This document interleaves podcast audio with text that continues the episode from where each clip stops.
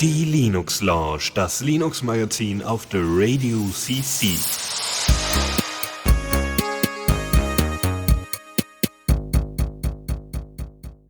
Einen wunderschönen guten Tag hier zur Linux Lounge an diesem Montagabend. Zwei Wochen sind wieder vorbei und es ist wieder Zeit für einige Linux News, ein bisschen Open Source, einfach ein bisschen, ein bisschen was Neues, wie immer. Ähm, wir haben auch wieder einige neue Apps dabei, äh, wieder ein paar, ja, oh wow, okay, auch schön.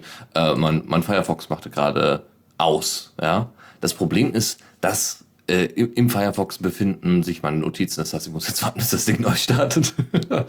Macht aber nichts. Denn, ähm, was erwartet euch heute? Naja, wir haben äh, einen neuen Codec. Wir haben äh, unter anderem noch ein paar Spiele, nicht so viele, ein bisschen, ein paar Link-Tipps, eine Alternative zu Trello und äh, ja, alles weitere werdet ihr dann, nachdem ich jetzt endlich den Browser hier wieder starte, ja, äh, sofort sehen. So, folgendes legen wir los, damit es dir auch weiter Spaß macht. Und zwar mit folgendem. Neues aus dem Repo. So, und da haben wir äh, als allererstes ArcOS. ArcOS ist äh, eine Self-Hosting-Distro. Ähm, das ist, ähm, naja, das ist eine Distro vor allem fürs Raspberry Pi, fürs Raspberry Pi 2, fürs QB Board und äh, für den QB Truck. Äh, in Zukunft soll noch dazukommen das Beaglebone Black und die Odrod X Series. Wenn ihr also ähm, ein, ja, quasi selber bei euch äh, eine OwnCloud hosten wollt, es gibt noch andere Applikationen, kann ich gleich nochmal eine Liste äh, euch übergeben. Ähm, wenn ihr bestimmte Applikationen bei euch hosten wollt, ähm, die relativ einfach, also die ziemlich einfach installiert werden sollen und ihr euch quasi um spezielle Configs, um die Installation selbst nicht so großartig ähm, einen Kopf drum machen wollt, dann ist das wahrscheinlich die richtige Distro für euch. Die Distro ist, wie gesagt, angepasst an die besagten äh, Platinen, ähm, an die besagten Computer, nicht unbedingt für einen Server geeignet. Ja, oder zumindest nicht darauf ausgelegt.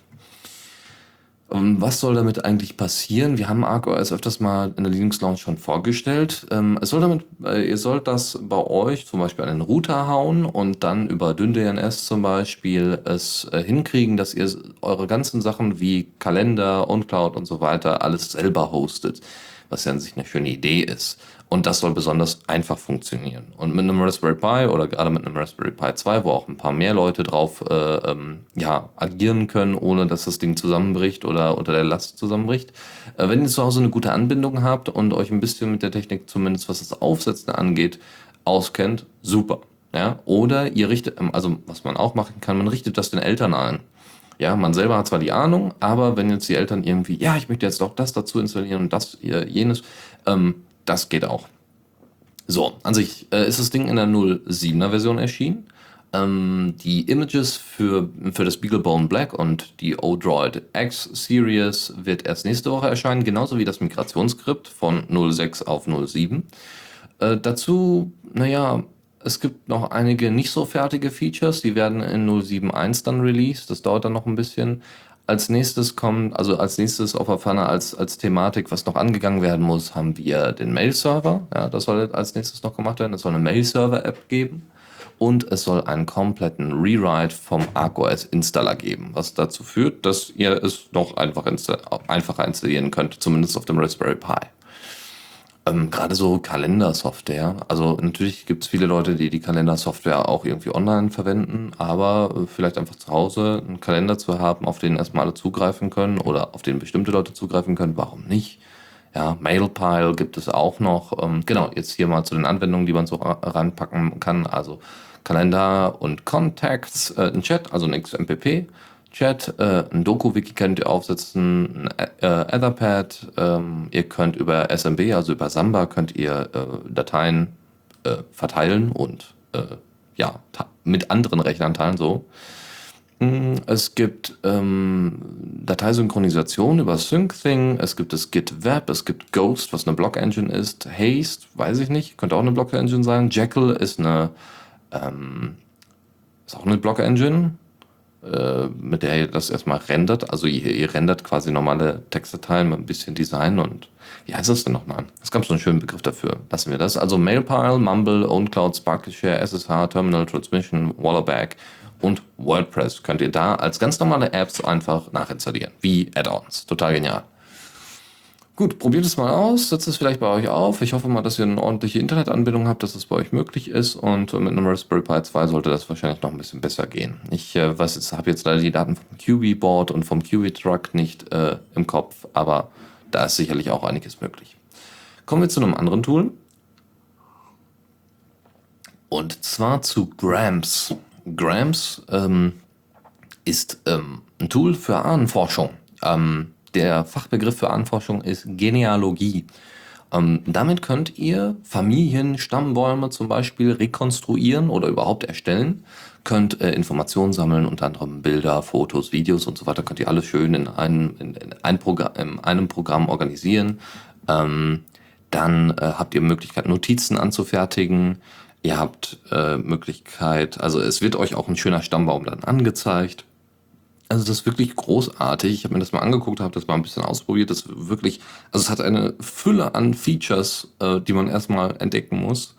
Und in der 4.2er Version sind jetzt einige Sachen veröffentlicht worden, unter anderem eine höhere Benutzerfreundlichkeit ist drin, weil man nämlich mehrere Einträge nun auf einmal bearbeiten kann. Ansonsten könnt ihr KML-Daten in, äh, in eine geografische Ansicht laden, was natürlich auch schön ist, dass ihr so Verläufe machen könnt, wo war wer wann. Ähm, ihr könnt Verlinkungen untereinander machen, also von den einzelnen Objekten. Ähm, es gibt noch einen, einen Import, der ist aber experimentell für GW Plus Dateien. Ich konnte jetzt so schnell nicht äh, nachgucken, was für Dateien genau das sind, aber ich denke mal von wahrscheinlich einer proprietären Lösung äh, für äh, grundsätzlich für Ahnenforschung oder eben irgendwie ein Teil, also ein wichtiger Teil von Ahnenforschung. Das heißt, äh, weiß ich nicht, vielleicht extra nur Stammbäume oder sowas. Man weiß es nicht. Also da mal reinschauen. Äh, ansonsten auf Basis ist das, äh, also benutzt wird Python 3, sehr schön, GTK Plus äh, äh höher als 3.10 und PyGObject äh, höher als 3.12. Ja, also wird da gut dran gearbeitet. Ich meine, auf Python 3, das Programm ist schon ein paar Tage älter, aber dass wir es schon auf Python 3 portiert haben und auf die aktuellen äh, GTK Plus und so Sachen und so weiter ist natürlich sehr wünschenswert. Weiter geht's. Tanglu. Tanglu soll so ein bisschen, ich glaube, das ist auch von der FSFE oder zumindest von, oder von der FSF, ähm, zumindest von einigen Leuten, die da äh, versuchen, eine Alternative zu Debian, also eine, eine deutlich nutzbare Alternative zu Debian zu bauen, ähm, Tanglu 3 ist veröffentlicht worden mit dem Namen äh, Chromodores Villani. Ähm, wie das immer so ist bei Distros, in erster Linie gibt es Updates. Und sonst eigentlich wenig Neues. In dem Fall haben wir einen Linux 4.0 Kernel, wir haben Systemd äh, 224, wir haben KDE Plasma 5.3. Es gibt auch eine GNOME-Version, die hat GNOME 3.16 drin. Und ihr könnt äh, da dann eben auswählen, ja, will ich jetzt eben KD5 haben oder möchte ich GNOME 3.16 haben.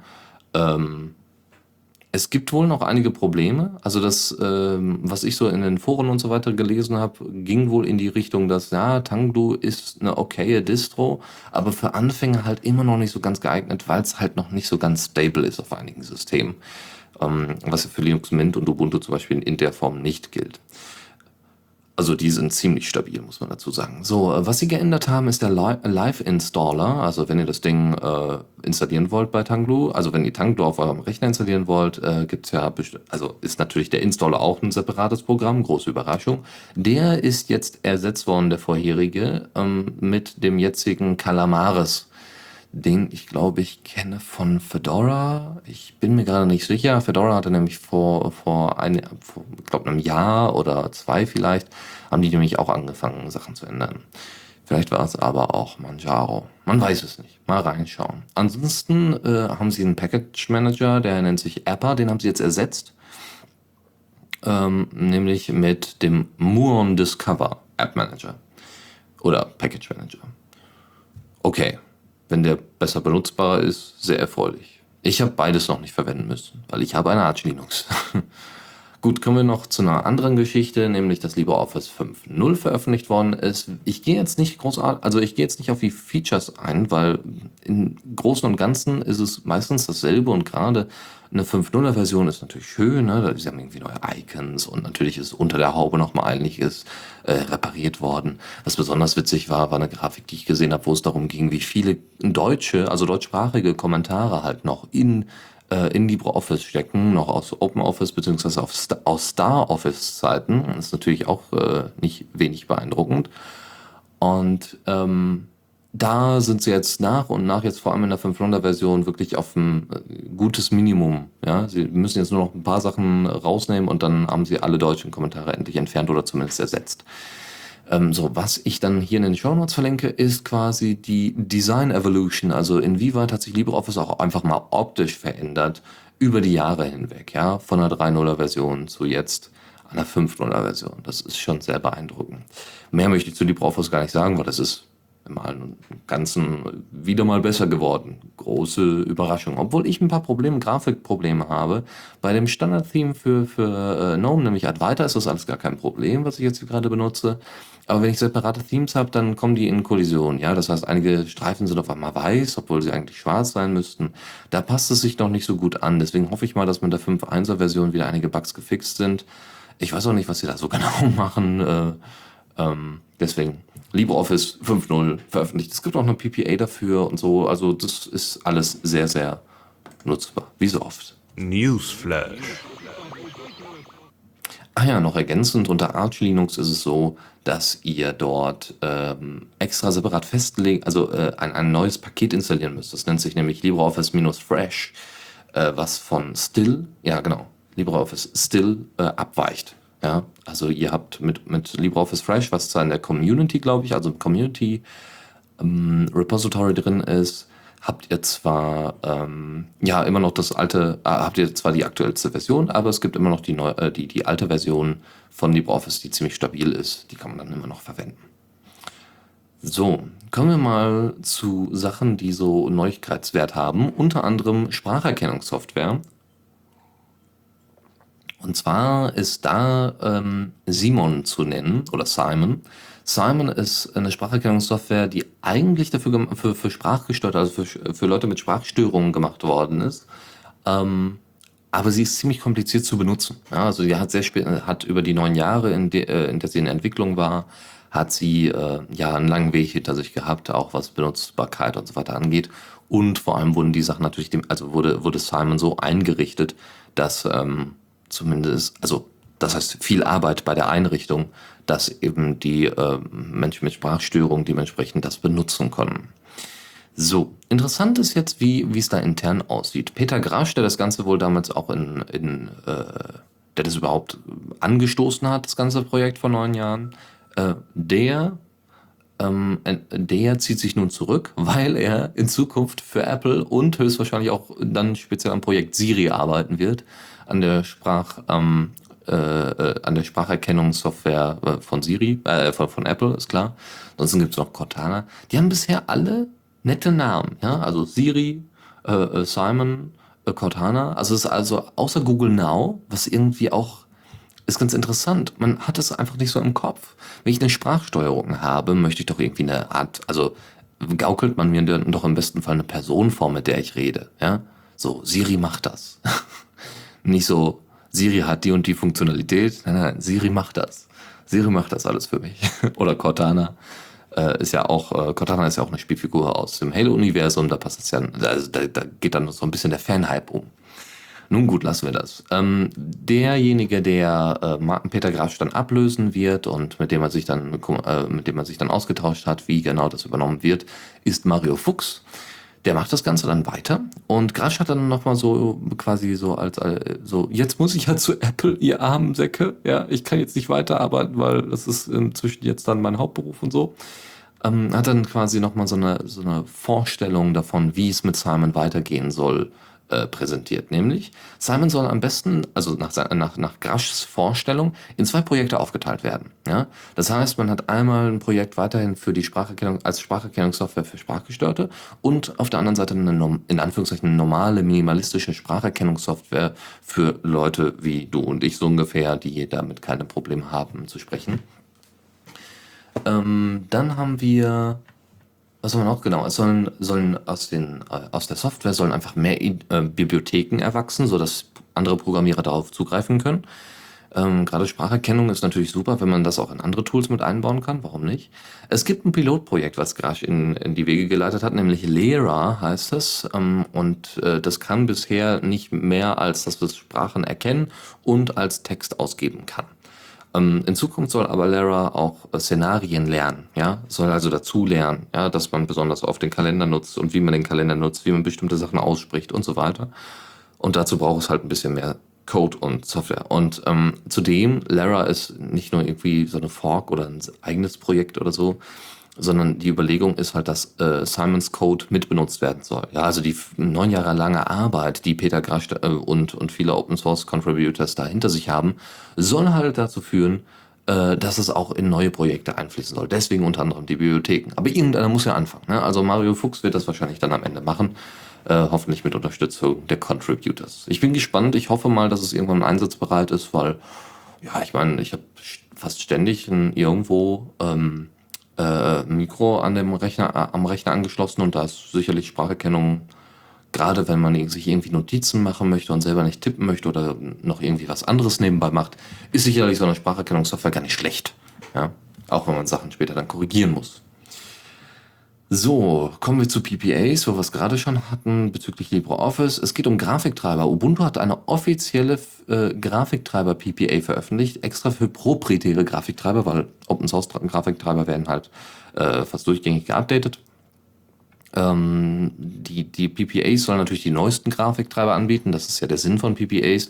Entweder, dass man Projekte, die noch nicht im Hauptrepository drin sind, äh, mit einpflegt oder dass man eben besonders aktuelle Version von bestimmter Software dort hinterlegt. In dem Fall ist es halt neue Software von proprietären Grafiktreibern. Ähm, erstmal ist es Nvidia und danach kommt AMD. Es dauert also noch eine Weile, bis dann einige AMD-Leute äh, dann äh, diese ja das nutzen können. Interessant ist, dass es wohl, dass diese PPA irgendwie auf, aufgrund von einer einem von einer anderen PPA, die aber privat oder zumindest von einem speziellen User auf Launchpad angeboten worden ist, äh, quasi dass sich das als Vorbild genommen worden ist äh, bei Ubuntu und dass man gesagt hat, okay, jetzt machen wir es halt fest, ja, das können wir direkt einbinden. Das heißt, wenn ihr Gamer seid und äh, zwischendurch mal ein Update braucht, dann solltet ihr das vielleicht mal nutzen. So, es gibt ja schon Opus als freien Videocodec und als guten Videocodec. Der ist auch im Kern Open Source, soweit mich nicht alles täuscht. Weil auch mit, äh, durch Mozilla und so weiter und, und ich glaube Skype hat damals auch noch mitgearbeitet, äh, entwickelt worden ist. Aber ein freier Videocodec ist so ein bisschen schwierig. Es gibt zwar den VP9-Codec, der ist aber proprietär von Google. Ähm, und es gibt den H265 und den H264 Codec, also einmal HEVC und AVC. So, Cisco hat sich dann im eigenen Blog gedacht, okay, also wir machen jetzt mal selber einen. Und sie haben das ganze Ding Thor genannt, also wie Thor, äh, der, der, der Donnergott. Und ähm, Tor soll gerade diese Patente, die bereits vorhanden sind, umgehen und soll in Zukunft der IETF äh, zugeführt werden. Ähm, der Code ist zwar Open Source, das heißt aber nicht, dass daran Gefuhrwerk, also dran äh, herumgewerkelt werden darf, sondern dass, es, dass er vor allem verbreitet werden darf. Es gibt nämlich keine feste Lizenz, nachdem dieser Code veröffentlicht worden ist. Das ist ein bisschen komisch, ja. Ähm, da steht selber drin, ja, ihr dürftet es verteilen in Binärform als auch in, in Quellcodeform. Ihr könnt hier reingucken, alles gar kein Ding.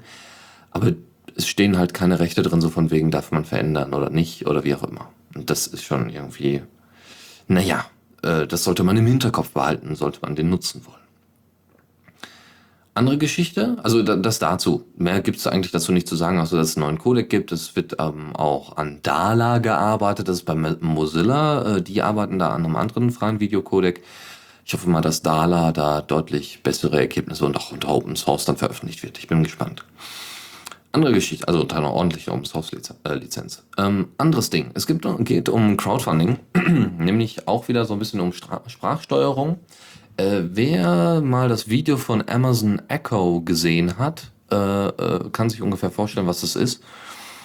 Bei Amazon Echo geht es um eine Mülltonne, also zumindest sieht das Ding so aus. Nein, es ist einfach so eine Röhre, die man irgendwo in den Raum stellt. Und dann kann man fragen, hier Amazon äh, oder Echo, genau, Echo schreibt man es ja. Äh, Echo, ähm, sag doch mal, welcher, äh, weiß ich nicht, äh, wann ist äh, Abraham Lincoln geboren? Ja, und dann liest ihr äh, Echo halt die Wikipedia vor und so weiter. Ja, so. Amazon benutzt das natürlich auch selber, also Amazon benutzt das ja auch selber um auch Bestellungen und so weiter entgegenzunehmen. Also ist schon ganz nett. Das Problem ist halt, dass es nicht Open Source ist. Und es gibt so eine Art Alternative dazu. Das Ding nennt sich Mycroft, ja? wie der Bruder von Sherlock Holmes. Mycroft. Das Ding äh, basiert auf dem Raspberry Pi 2 und äh, ist Open Hardware als auch Open Software. Und ähm, man kann dann das Ding mit Add-ons aufrüsten. Es hat auch so ein, so ein schönes kleines LED-Display, was halt so, so, Augen simuliert und äh, äh, Sprache simuliert. Das ist ganz nett. Und der liest dir halt Dinge vor. Ja? Und man, man kann halt hier sagen, hier, äh, Minecraft, ähm, wie ist das Wetter draußen? Dann wird dir das Wetter erzählt und so weiter. Das ist äh, ja eigentlich auch so eine typische Siri-Geschichte. Äh, die Software ist wohl Open Source. Vielleicht könnte sich Simon da mal was abgucken oder so, weil das scheint schon sehr gut zu funktionieren oder zumindest soll es ganz gut funktionieren. Das ist halt sehr simpel gemacht. Ja, das ist halt Raspberry Pi in der Schale, ein bisschen Arduino, glaube ich, ist auch noch dabei. Und das war's, so ungefähr. Sehr, sehr schön. Kann man sich angucken. Es gibt, also es soll einige Add-ons geben, wie gesagt, für NPR, für Nest, für Netflix, für Plex, für YouTube, für Spotify und vieles, vieles mehr. Und äh, dann wird es vielleicht sogar eine ganz nette ähm, Open Source Alternative zu Amazon Echo oder anderen Lösungen. Vor allem soll das Ganze sehr, sehr günstig sein, natürlich. Ne? Das Raspberry Pi ist ja auch nicht teuer. Ähm, und äh, das bedeutet, dass man halt auch sich mehrere anschaffen kann, so dass es Sinn macht, das äh, in einem Haus zu verteilen und nicht nur einer irgendwo in irgendeinem Raum steht. Ja, so nur im Wohnzimmer und nur da kann man dann sagen, hier Minecraft, ich brauche mal Info 2, 3, 4. Ja. So, andere Geschichte, Proton Mail. Äh, Proton Mail 2.0 ist open sourced worden. Proton Mail ist äh, von ehemaligen äh, Entwicklern vom äh, CERN ähm, es ist eine Mail-Lösung, die aber auch Verschlüsselung und so weiter mit drin hat, was total genial ist. Äh, inzwischen haben das sehr, sehr viele Open Source Webmailer. Das ist sehr, sehr schön, Webmail-Clients. Ähm, also verschlüsselte Mail, ähm, das Ding soll aber nicht nur verschlüsseln können, was es auch schon in der 1.0er Version wohl konnte, sondern es soll zehnmal schneller sein als die 10.0er, äh, als die 1.0er Version. Ähm, das Aussehen ist anpassbar. Man kann das Logging auch anpassbar machen, dass man sieht, wer wann sich einloggt und so weiter oder dass man es komplett rauslässt. Ähm, es gibt einen Key-Export natürlich. Es gibt Drag and Drop inzwischen, dass ihr Mails in die Ordner einsortieren könnt. Ähm, der Anhang kann inzwischen auch verschlüsselt werden und das nicht nur für Leute, die, äh, die selber Proton Mail benutzen. Früher war das wohl einfach nur so möglich, dass X nutzt Proton Mail, Y nutzt Proton Mail, eine Mail wird ausgetauscht äh, und äh, da ist ein Anhang dran, der verschlüsselt ist und deswegen, weil der eine Proton Mail benutzt und der andere auch, erst deswegen kann das Ding entschlüsselt werden. Das ist nun auch ohne Proton Mail als Webclient möglich, was natürlich schön ist. Und es gibt inzwischen einen Kontakte-Manager, was auch schön ist und auch oft nötig ist, weil die ganzen Mailadressen kann man sich ja nicht merken. So. Kommen wir zur nächsten Rubrik. Zockerecke. So, und was haben wir da?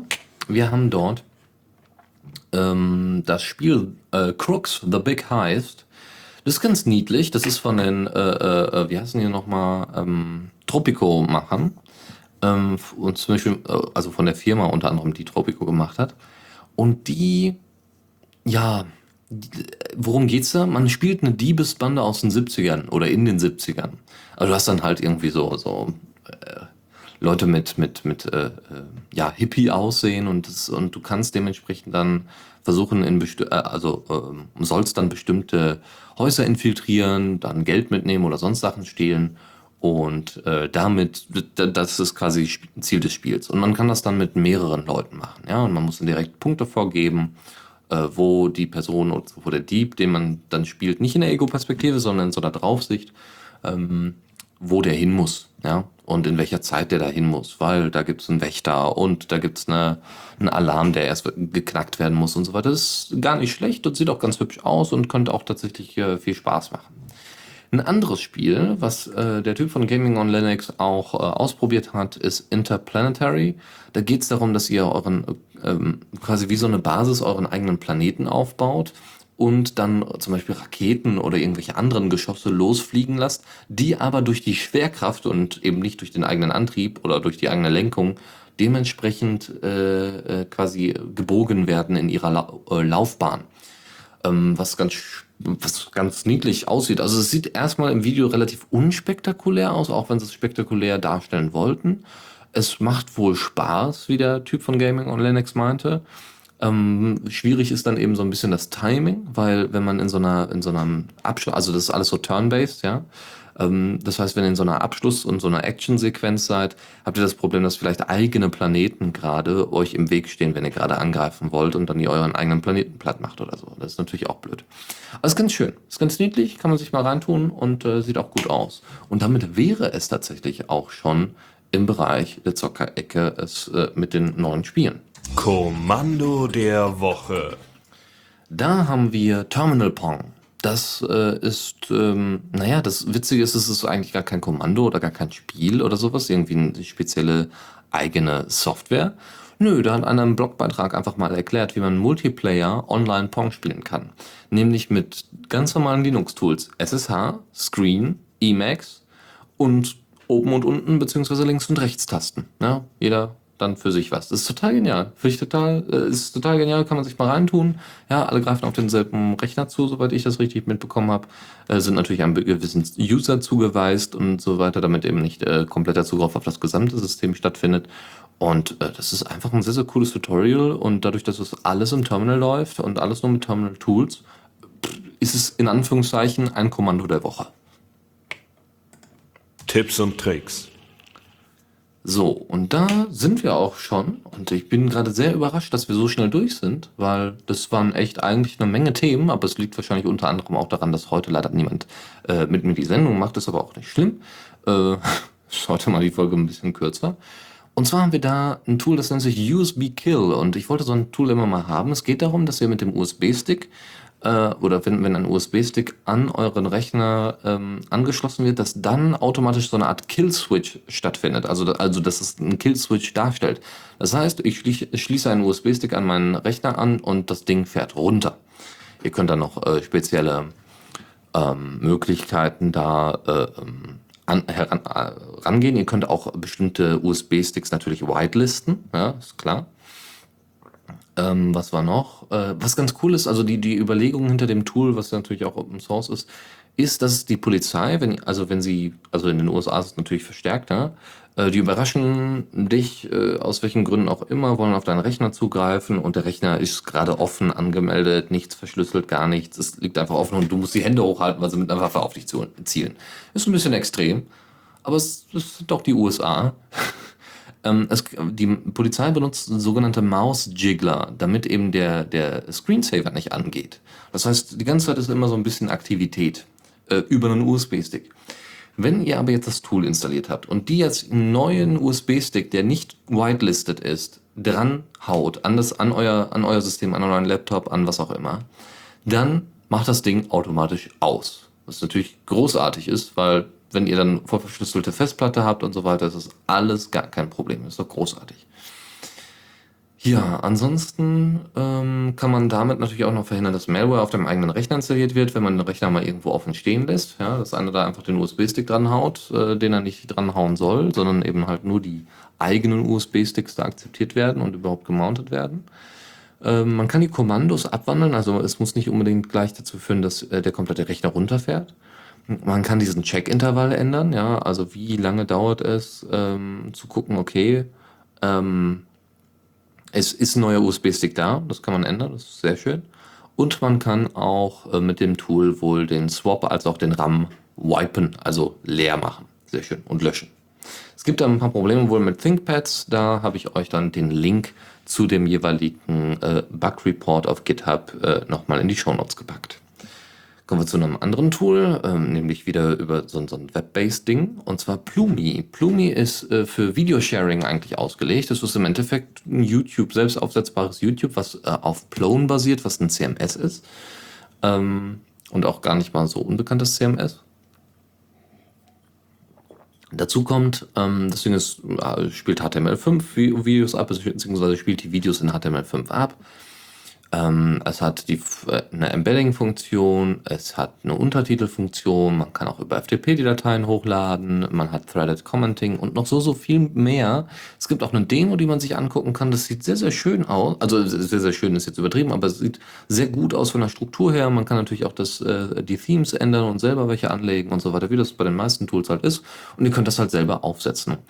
Warum sollte man sich selber so eine Videosharing-Webseite hoch äh, auf den eigenen Server laden? Nun gut, wenn man jetzt selber ein äh, selber einen Server hat oder zumindest ein Verein ist, vor allem zum äh, vor allem Verein für Datenschutz und man will die Leute jetzt man will zwar Leute erreichen, das heißt, man lädt die Videos auf YouTube hoch ähm, oder auch auf Vimeo, aber man will auch den Leuten die Möglichkeit geben, das ohne Google im Hinterkopf äh, sich anzugucken oder auch runterzuladen oder zu abonnieren per Podcast oder so, ähm, dann ist es relativ einfach, dann setzt ihr einfach selber so einen Teil auf. Und das soll eben auch zu einer höheren Dezentralität im Netz führen, ja, dass eben nicht alles auf YouTube hochgeladen wird.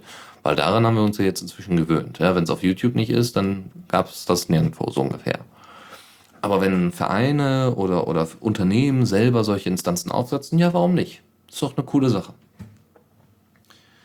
So, das zu Plumi. Anderes Ding ist Resty About. Resty About ist ähm, eine Trello-Alternative. Wer Trello nicht kennt, ist im Endeffekt nichts anderes als eine Notizensammlung, die warum auch immer irgendwie besonders ist. Also einfach vom Interface her, okay, mag so sein, na gut. Ähm, aber man kann sich so ein Ding auch selber aufsetzen. Ja, beziehungsweise weil es Software dafür gibt, äh, die, die quasi die Funktionalität von Trello nachahmt. Nämlich einmal ist es Backbone.js, was verwendet wird, Bootstrap.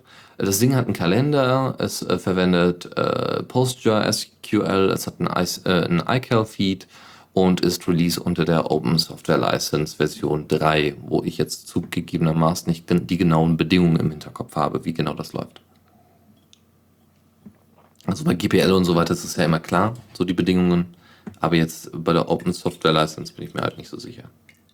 So, äh, das, hört, das, das ist ziemlich cool. Ich habe das mal in der Demo ausprobiert. Das ist wirklich nicht schlecht. Und ähm, ich habe, äh, da ich zwischendurch mal mehr oder weniger gezwungen Trello nutze, auch wenn ich da nicht so großen Lust drauf habe, ist sowas ziemlich cool, ähm, sich so ein Ding selber mal aufzusetzen. Oder zumindest kann man es mal überlegen. Was zukünftig reinkommen soll, ist ein Chat, ein besseres und ein besseres mobiles Interface.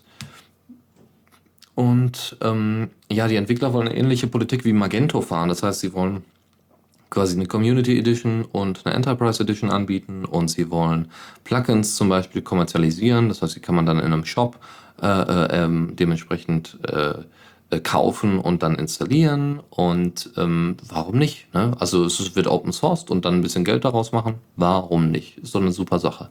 Vor allem, weil es ja auch mehr Features hat als Trello, zumindest bis jetzt solange es stabil läuft. Ja, das dazu. Selber mal aufsetzen oder in der Demo ausprobieren, ist sehr empfehlenswert. Eine andere Geschichte. Es gab ja jetzt eine große Faszination für die Pluto-Mission der NASA. Verständlicherweise, man hat ja auch neun Jahre drauf gewartet. So. Und wer jetzt aber selber äh, nicht äh, aber Milliarden Geld ausgeben möchte, um sich mal so bestimmte Planeten aus, äh, aus der näheren Nähe anzusehen, der äh, kann sich ein Tool nehmen, was mich erst ein bisschen an Stellarium erinnert, aber es hat an, im Endeffekt nichts mit Stellarium zu tun. Stellarium, erstmal als Erklärung, Stellarium ist ein Tool, ähm, womit ihr den Sternenhimmel sehen könnt. Und womit ihr dann auch Sternbilder und so weiter und teilweise die Story dazu und so weiter erkennen könnt. Was natürlich großartig ist, ja. Vor allem ist es irgendwie äh, im äh, selbst bei Tag könnt ihr halt sehen, welche Sterne, welche, welche Sterne eigentlich gerade bei euch angezeigt werden. Das, ist echt nicht schlecht. Und dann auch zur jeweiligen Tageszeit und, und, und, ne, wo sich die, äh, wo sich die Erde gerade befindet und so. Das ist natürlich sehr, sehr schön. So, das ist aber alles aus der Position von der Erde aus gen Himmel schauen. Und das ist bei Celestia genau andersrum. Ähm, ihr könnt von außerhalb auf die Erde schauen, beziehungsweise auf alle anderen Planeten unseres Sonnensystems, was natürlich großartig ist. Ähm, es gibt, also ihr könnt da, es gibt auch irgendwie äh, Add-ons, wie dass ihr irgendwie Star Wars Flugzeuge so ungefähr da äh, rumfliegen lassen könnt. Babylon 5, Star Trek und noch vieles mehr. Die Software ist unter GPL 2, aber es gibt halt zusätzliche Texturen für bestimmte Sachen, weil, naja, wie gesagt, jeder hat nicht eine Milliarde an Kohle da, um äh, ähm, dementsprechend eigene Fotos open, zu, zu, ja, unter äh, Copyleft zu setzen. Deswegen gibt es auch ein paar unfreie Texturen, die aber trotzdem auch gut aussehen. Kann man mal installieren. Ja, warum nicht? Also dann fliegen könnt ihr halt durchs Sonnensystem fliegen und euch das Sonnensystem angucken. Oder auch Besonders, äh, besonders schön ist halt der Einsatz, wenn ihr das in Schulen machen könnt. Ja, wenn ihr selber Lehrer seid oder so und dann den Kindern mal zeigen wollt, ähm, wie denn das Sonnensystem aussieht, ja, aussieht und dass äh, sich die Sonne nicht um die Erde dreht, sondern andersrum. so, drei Sachen noch? Ja, drei Sachen haben wir noch. Und zwar haben wir da ähm, ein Tool, das ist in C++ geschrieben, ist sehr schön. Das nennt sich äh, Nebulous. Nebulous ist, ähm, ist, es definiert sich als Open Source Lösung für äh, Leute, die Videospiele entwickeln und dann eben nicht jedes Mal, also nicht, nicht Steam dafür verwenden wollen, sondern selber quasi eine Basis haben wollen. Das heißt, wenn ich Indie-Gamer bin, oder nicht Indie-Gamer, sondern Indie-Game-Developer, äh, ist natürlich schön, wenn ich irgendwie auf einer Open-Source-Basis aufbauen kann, wenn es zum Beispiel um Nutzerinformationen geht, um Achievements, um Statistiken und, und, und. Und das könnt ihr mit dem Tool. Es gibt natürlich noch ein Administrations-Dashboard, wo ihr Sachen einstellen könnt und so. Und das ist, äh, und das ist halt sehr, sehr schnell aufsetzbar wohl. Ähm, geplant ist in Zukunft, dass da ein Update-System reinkommt. Äh, ähm, das ist eine Art, äh, ja, Server-Browser. Ja, Server-Browser im Sinne von, äh, wie viele Server werden zum Beispiel im Multiplayer-Bereich angeboten. Items und Inventar soll auch noch dazu kommen, ja, also ähnlich wie bei Steam. Nur halt als Open Source Lösung und unabhängig aufsetzbar. Das natürlich, man kann es auch selber aufsetzen und so gerade so Achievements und so weiter, da könnte man so eine quasi so eine Nachbildung äh, machen von äh, äh, äh, wie heißt es nochmal? Äh, bla bla bla RPG. Hm nicht Live-RPG. Es gab so ein schönes Tool, womit ihr selber, äh, was ihr auch selber aufsetzen könnt. Habit RPG, genau. Habit RPG, da geht es darum, dass ihr selber euch Goals setzt, wie so eine To-Do-Liste und dann dementsprechend Achievements dafür bekommt. Wenn ihr jetzt selber eine App schreibt für eine To-Do-Liste oder sowas oder die To-Do-Liste irgendwie äh, dranhängt, könnt ihr das mit diesen Achievements äh, und Statistiken und so weiter dort quasi auch machen. Also selber euch quasi kein Spiel bauen, aber zumindest so ein gamifiziertes, spielifiziertes äh, Achievement-System. So, dann habe ich noch einen Link, habe ich noch zwei Link-Tipps für euch. Nämlich einmal Nanok. Nanok ist, ähm, so. Äh, Nanok ist ein Tool äh, ähnlich wie Jekyll oder Octopress. Und ähm, da mal einen Podcast irgendwie zu erstellen, ist wohl nicht so einfach. Dementsprechend gibt es eine Anleitung für, wie man Podcast-Feeds äh, in Nanok umsetzt. Das Ding ist in Ruby geschrieben, why not? Ja? Und ein anderer Tipp ist die Automount-Funktion und wie man sie ausmacht in GNOME 3, äh, nämlich über die G-Settings. Und da gibt es dann einfach ein, eine Codezeile, die man da festsetzen kann und wer drauf steht oder wer da ein bisschen mehr Sicherheit haben möchte, gerade wenn es so um Sachen wie bei USB-Kill geht, ähm, ist das sicherlich hilfreich. Damit sind wir auch tatsächlich schon durch. Das ging heute, also heute war pünktlich, heute wie gesagt, ziemlich allein hier, aber es ist, ne, man ist gut durchgekommen und äh, ich hoffe, euch haben die Themen hier Spaß gemacht. Wenn ihr irgendwie Kritik oder sowas äußern wollt, könnt ihr das natürlich gerne tun. Wenn ihr Tools vorschlagen wollt, könnt ihr das auch tun. Ihr könnt mir gerne eine Mail sch äh, schreiben an dennis at the radio cc und, äh, oder, ja, oder, ja, theoretisch auch auf Diaspora, also jetzt ein privater Account geht auch, aber äh, auch auf den The Radio CC Diaspora Account Feedback geben. Äh, ansonsten wäre ich somit durch und wünsche euch noch ein, eine schöne Restwoche, äh, also Restwoche. Ja. Hoffentlich ist sie nicht zu anstrengend. Ich habe noch einige Sachen vor mir auf meiner To-Do-Liste und ähm, ja, hoffe, dass ihr da ähnlich erfolgreich seid wie ich. Also, dass ich auch erfolgreich dabei bin. Mal gucken. Ich wünsche euch noch einen schönen Tag und bis demnächst.